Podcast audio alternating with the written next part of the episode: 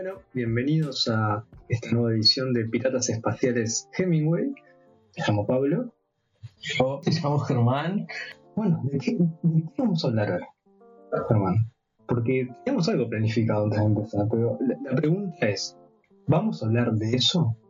Esto es una es un programa, supone, de, de- de literatura, ¿no? Y de, más o menos. Entonces, ¿y ¿de qué es? Eh, o sea, estaría bueno pensar de qué querés que sea, ¿no?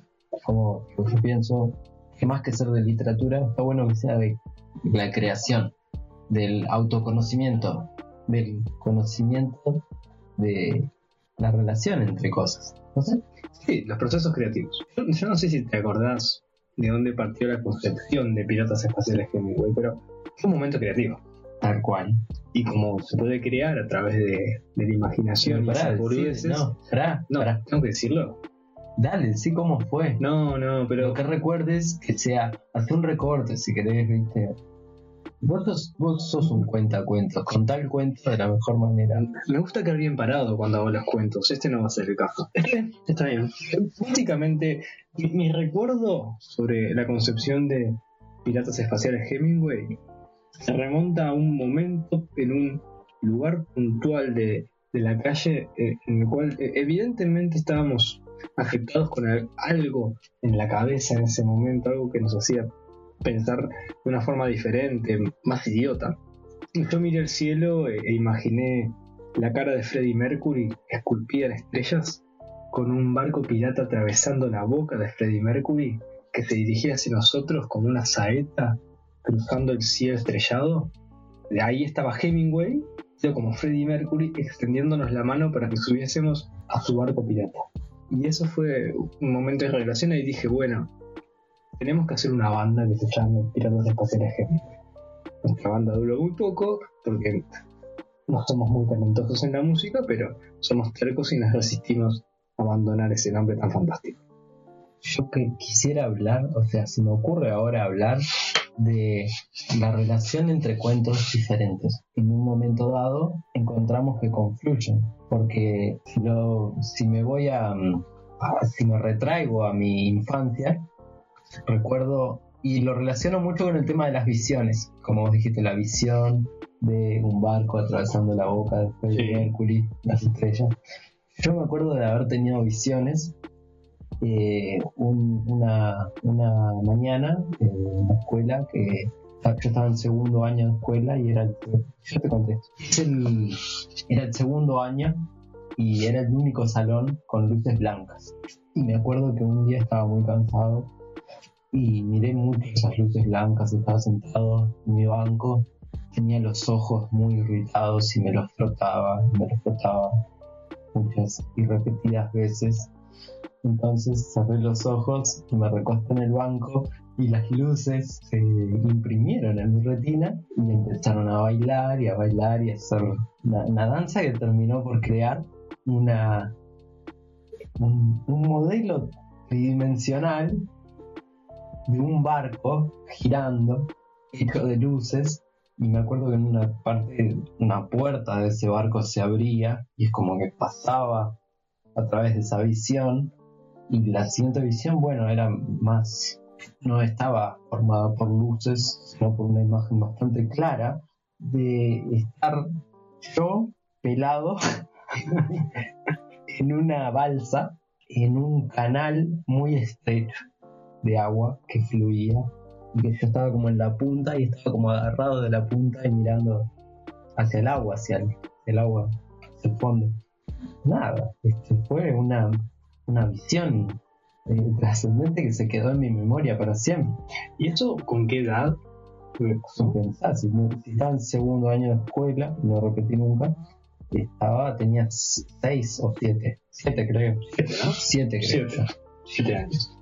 Sí, o sea, ya En el sí, año 2000. bastante tiempo. Y, y- y te quedó impreso en la memoria. Yo no tengo memorias tan fuertes. Bueno, bueno Igual vos me has contado de, mi- de memorias visuales y que han tenido que ver con el momento de la creación de la literatura. sí, El tipo de estar en tu cuarto y mirar por la ventana y que sí, la forma de es verdad. una cosa. Igual la manifestación más reciente de, de eso fue con, bueno, eh, la serie esta de, de libros que estoy escribiendo que tienen que ver con, con la pensión, que fue a partir, primero empezó como, como un recuerdo de niño, que es curioso porque justamente fue en este lugar. Ahora donde estamos grabando esto es la casa donde yo vivía cuando era muy chico. Y más precisamente este cuarto era el cuarto donde dormías vos. Exactamente. Y, y bueno, yo tenía esa visión, ese recuerdo de, de más o menos 5 años, 6 años, de, de estar eh, parado en la vereda del lado a unos metros de la puerta de entrada de esta casa y ver hacia el garage del vecino e imaginar que ahí había un, un mundo. Y de hecho, en mi imaginación tendría, lo visualizaba. El garage del vecino de acá. Exacto, el ¿Para aquel lado? Ese, Aquel que entramos a la casa y que te sacamos las hojas de ese techo. mismo, ese mismo, ese mismo garage.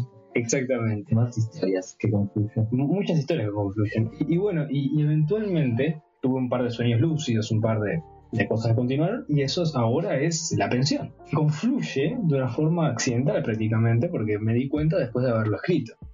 Para mí, lo que hacemos tiene un poco de un carácter autobiográfico. Eh, el cuadro, ¿te acordás del cuadro el cuarto? De la fórmula de la entropía. Sí, y el- como la galaxia. Y la galaxia ahí, y que tenía toda una interpretación de El ojo. el ojo, todas El esas ojo cosas. del Vex. El ojo del exacto.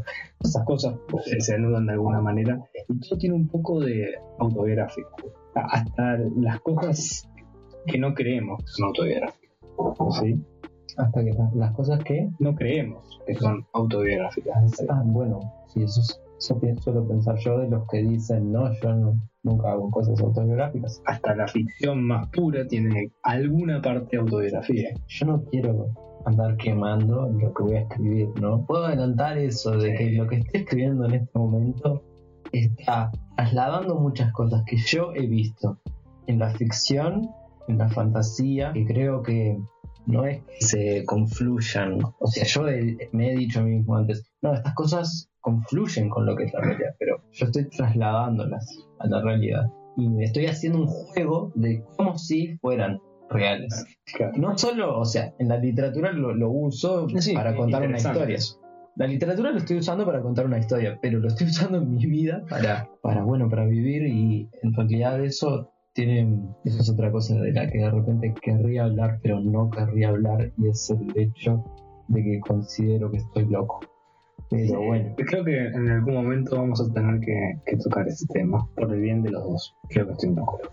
Punto y aparte. jugátela, jugátela, porque si decís un poco, Un poco. Creo que soy un loco altamente funcional. Esto también, eh, me han dicho que la diferencia entre la locura, de- entre un loco y un artista es, eh, bueno, el loco vive en la locura y el artista vive en la locura y puede volver al- a, lo otro porque cordura no es Es volver a salir y entrar. salir de la locura. Salir, Claro. entrar y traer cosas sacar cosas. Claro, al lado también decía, me siento un, un loco muy funcional.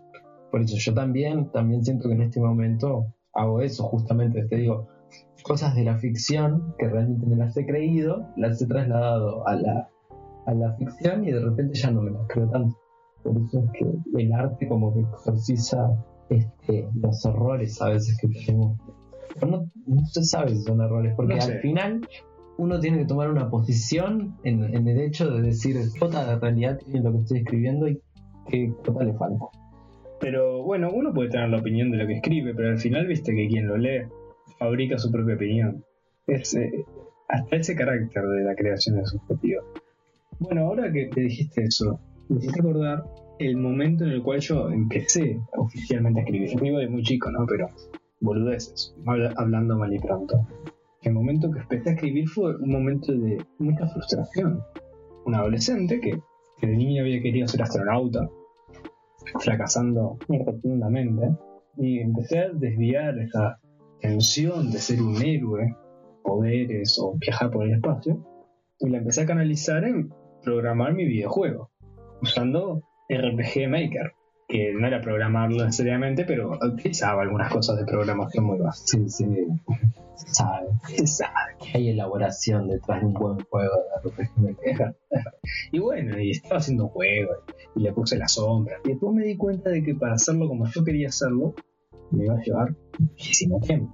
Y era muy frustrante. En realidad, ¿sabes qué? O sea, en este momento especialmente, supongo, pero hasta en ese momento yo no me avivé demasiado de, de cómo podías robar scripts en, en internet y usarlos. O sea, eh, a, usar el trabajo de los programadores sin ser programador. Claro. Y era fácil.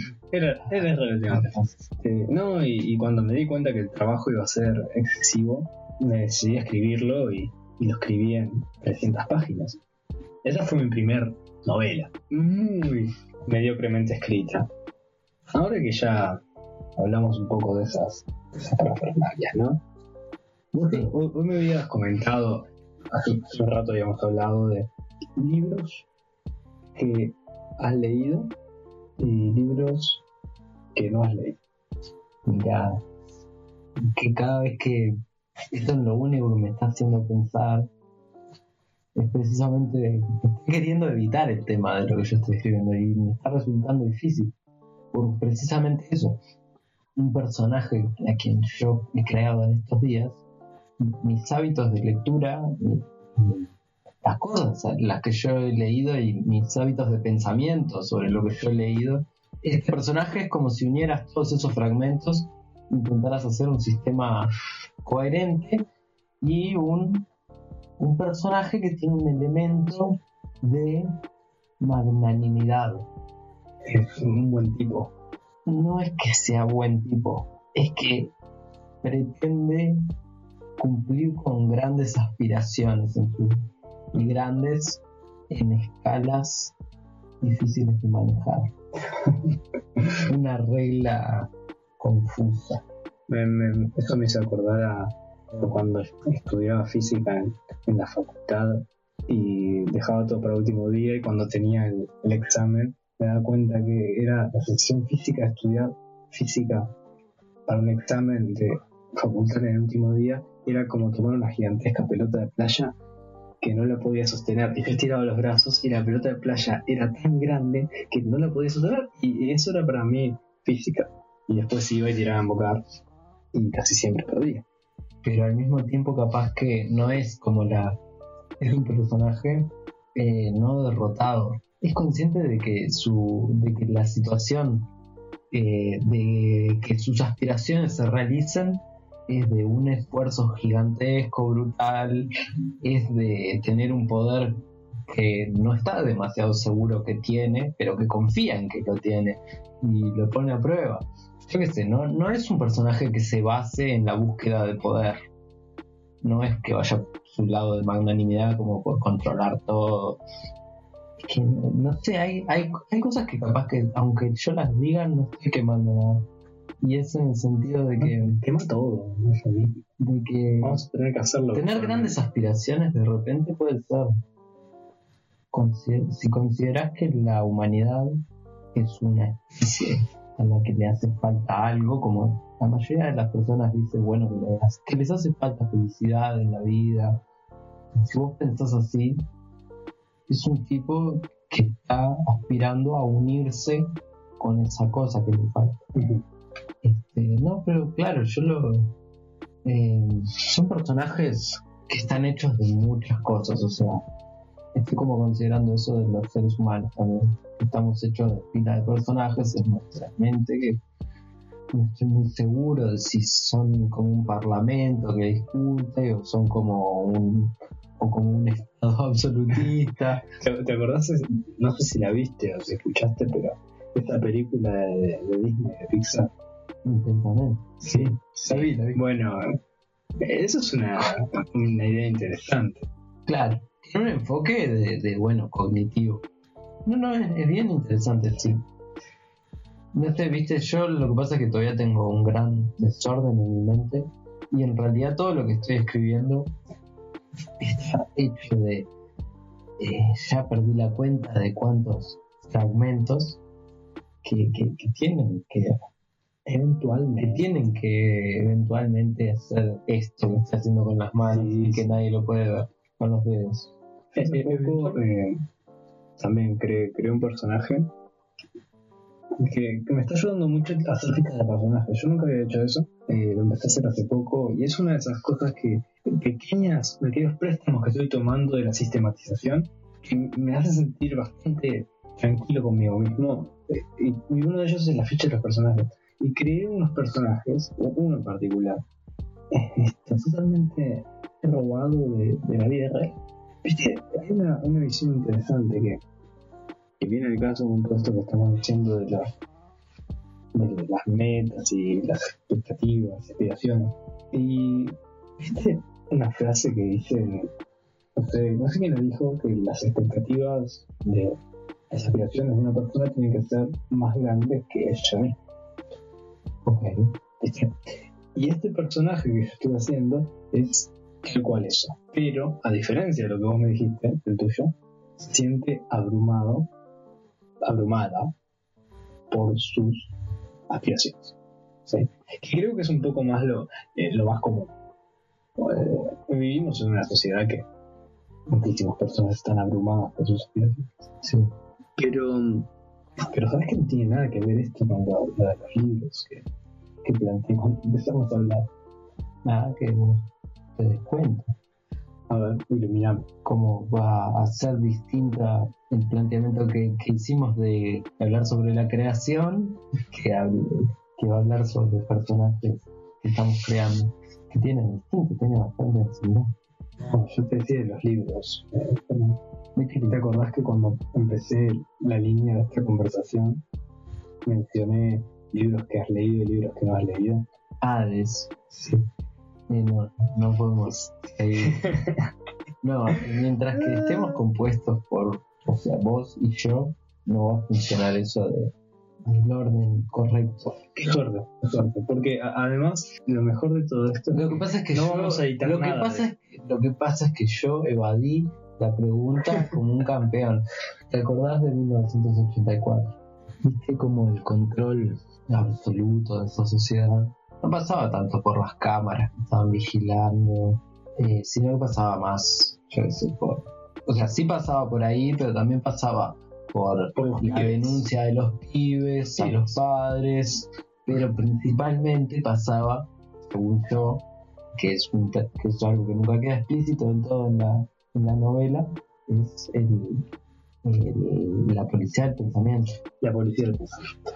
La policía del pensamiento opera de una manera invisible en la que, si bien no se dice cuál es su alcance, yo apunto a que su alcance es la lectura del pensamiento. Precisamente lo que... La, bueno, la detección de los subversivos. Eso es de un libro que he leído. Otro libro que he leído es la segunda fundación la y bueno, trato de hablar sobre la segunda fundación, que, spoiler alert, era la, era el- la sociedad de, de, de mediums que, que vigilaban y protegían a la primera fundación y que manipulaban, pero que vigilaban a través de eso, de la interceptación del pensamiento. ¿Hasta qué punto crees que eso ya está con nosotros? Bueno, en una parte u- todo el- cualquiera que, que entre a internet y que lea alguna cosilla te puede decir, bueno, sí, la National Security Agency que escucha nuestras conversaciones, que lee nuestros WhatsApp, que no sé qué, de cómo digo, que el satélite, no sé, que cuando vos sacas una foto con tu celular, sale las coordenadas exactas de dónde está el celular y hasta en qué posición está inclinado el celular, o sea, da una información bastante precisa. Y, y si vos te pones a pensar de todas tus acciones, hasta el momento de hoy, desde que se empezaron a ejecutar y capaz que en bases de datos distintas, etcétera, etcétera, ¿cuántos millones o millones de informaciones han se ha registrado tuyas. Y, bueno, otra pregunta que tenés que hacerte es el acceso que puede tener cualquier persona a ello. Yo pienso que bueno, que de repente si unos pueden tener muchísimo acceso por ganar los medios para hacerlo. medios, claro. Y hay algunos que por faltarles la educación o faltarles no lo pueden hacer. Pero mi aspiración era ir más allá con ese pensamiento, no, no quedarme en eso. Porque ponerle que eso es algo que se puede estudiar, desde la claro. sociología y la antropología, de bueno, la sociedad de control, que tan lejos ha llegado, etcétera, etcétera. Y la pregunta no es sobre el control de qué es visible y qué es invisible. Es preguntarnos, en ese invisible, ¿qué tanta heterogeneidad hay de observación? ¿Y qué, y qué atención hay? Porque capaz que estás siendo observado y no estás no, Sí, no hay entiendo, te atención entiendo. sobre vos.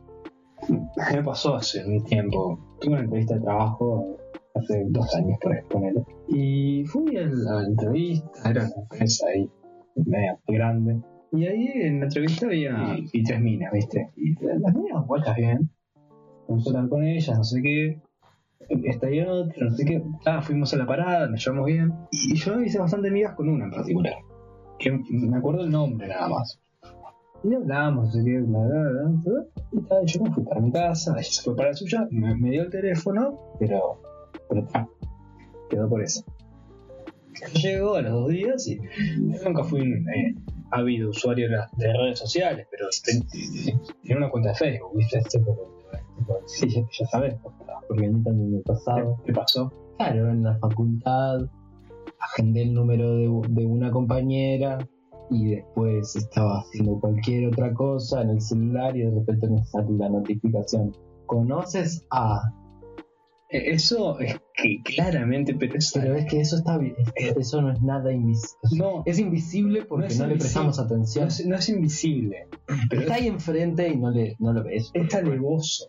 Alevoso porque Porque hay un aviso también. Bueno, ahora estamos Porque vos no- conectados. Porque vos no agregaste. No, pero. Hay un aviso. Sí, sí, yo, yo no le en puse. Yo no le puse ni en WhatsApp. No, no, no, pero que, que vos te agendes en tu teléfono la agenda del WhatsApp. Entiendo, entiendo, WhatsApp Pero, pero yo no tenía WhatsApp. no tenías. No, no tenía WhatsApp. Era un teléfono, no, no era análogo, pero era un teléfono sin internet. Ahí va. Claro, eh, yo entiendo lo que vas. Eso es algo que pasa ahora. Sí, Sí, pero fácilmente. fácilmente, pero no pasaba en aquel entonces. Pasaba hace los años, sí, pero yo no tenía teléfono con WhatsApp. Negado en las redes sociales. Puse la agenda en mi teléfono. Mi teléfono tenía conexión a internet, pero no tenía WhatsApp porque era un Nokia que, que no tenía WhatsApp. A ver, y entonces, ¿cómo hizo? ¿Cómo dio? Y bueno, y llegué a mi casa y un par de días y de repente digo, ¿conoces a fulana de no sé qué? La vi y dije, pa, esta guacha me parece conocida. Me cierro ahí y... y esa mina. Era esa mina. Bueno, eso es fácilmente rastreable porque Es rastreable. coincidieron en una entrevista de trabajo. Sí, no sabía el nombre, no sabía el apellido y no teníamos ningún, nadie en común en nuestras vidas. Absolutamente nadie. No estoy diciendo como que sea algo súper extraño, pero es bastante extraño. No, la, no, no, te- no pusiste ningún dato de ella, sos el nombre, no teníamos nadie en común y saltó ahí. No es extraño, es esperable, pero es un poco tétrico. Pero referido a la uniformidad de eso que vos estás diciendo, no, creo que no tiene contrario. que no tiene nada de. No es una visión única. Eh, sí, nos están vigilando todo el tiempo, pero na- nadie nos presta atención. Eh, tener la capacidad. Pero bueno, a eso voy. Que, que, que vos jugá al juego que juego yo. Jugá a pensar que hay una policía del pensamiento, que hay una Sí, sí, segunda fundación, que hay un ojo de Sauron arriba tuyo. Ponete a pensar eso y decir, bueno, claro que en este punto, si fuera. No, no, si, si mantenemos la hipótesis que acabas de decir vos, es perfectamente explicable el momento actual de ahora, porque estaríamos dando cuenta de ellos y ellos no les un, carajo, entonces Claro. no seríamos una amenaza, pero ponele que, o ponele que bueno, que ellos dicen, ah, capaz que son una amenaza, les voy a tirar cosas lindas para que no sean una amenaza, les voy a tirar distracciones capaz, les voy a tirar... Es, es una forma de jugar el juego en que vos no sé qué, qué, estrategia vas a tomar. ¿Qué estrategia voy a tomar? Tipo, la de descartes. Ahí hay- Tenés la de descartes, eh, la de genio maligno. pero el genio maligno es, es complicado porque. ¿Sabes qué No, pasa? decime la tuya, decime la tuya. ¿Sabes qué pasa con ese tipo de cosas?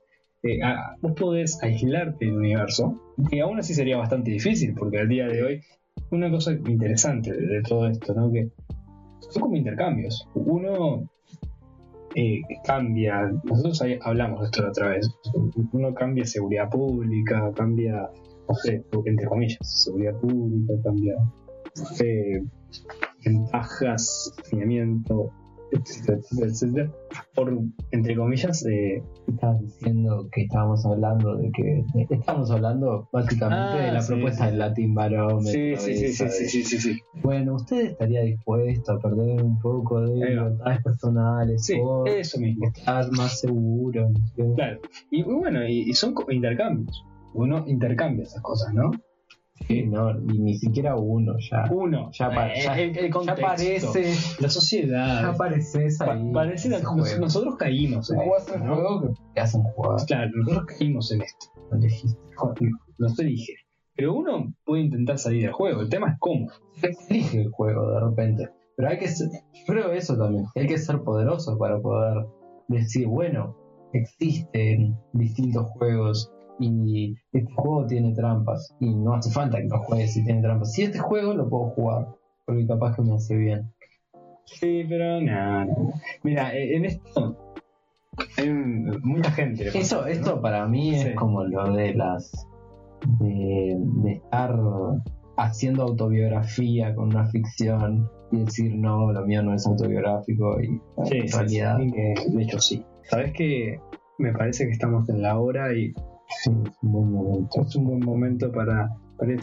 Eh, esto se- seguirá la semana que viene. Una cosa que, he descubierto con, con este proceso es que tenemos que rendirnos a la idea de que vamos a poder planificar estos programas. Este, va a ser, este es el nuevo paradigma. Todos por el todo, uno para todos, como los tres mosqueteros, y hasta la semana que viene.